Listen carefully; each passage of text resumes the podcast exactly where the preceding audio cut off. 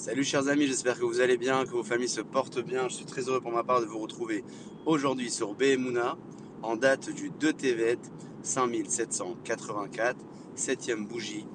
de Hanouka. Tout au long de son histoire, le peuple d'Israël que nous sommes a eu à traverser des moments de difficulté où la Emouna a été quelque part mise à l'épreuve, parce que Hakadosh Baruch donne la possibilité à tout homme, à toute personne, d'exercer une forme de test dans sa conviction profonde. Et c'est certainement aussi à travers ces moments délicats qu'une personne peut tester et savoir à quel niveau de émouna et de foi en Dieu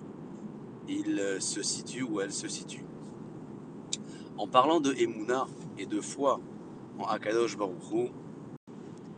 J'aimerais évoquer aujourd'hui euh, ce que beaucoup d'entre nous se posent comme question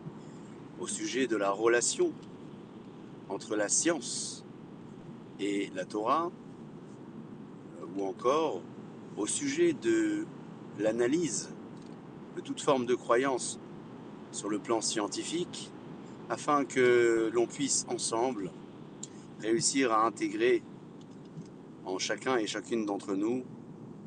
une forme de correspondance parfaite entre la science d'un côté et la foi de l'autre. Je crois avoir entendu euh, au nom de Freud qui disait qu'il ne croyait pas aux savants authentiques sans foi profonde.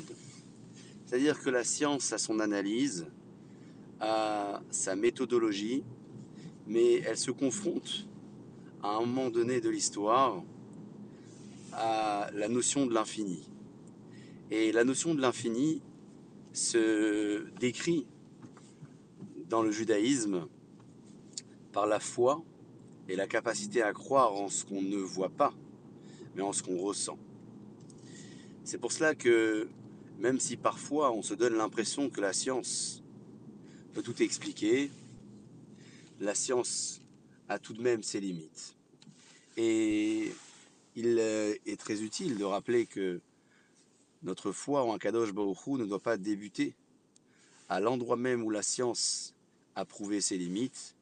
mais il faut qu'elle débute dès le départ de cette analyse, avant même que la science n'ait exprimé un quelconque argument, que l'on se dise que sa présence et la possibilité même qui est offerte à l'homme de comprendre les choses sur le plan scientifique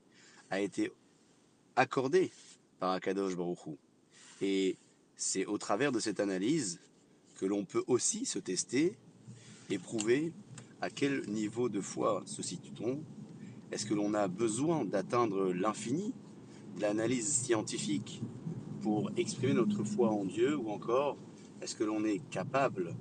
de la ressentir avant même d'avoir analysé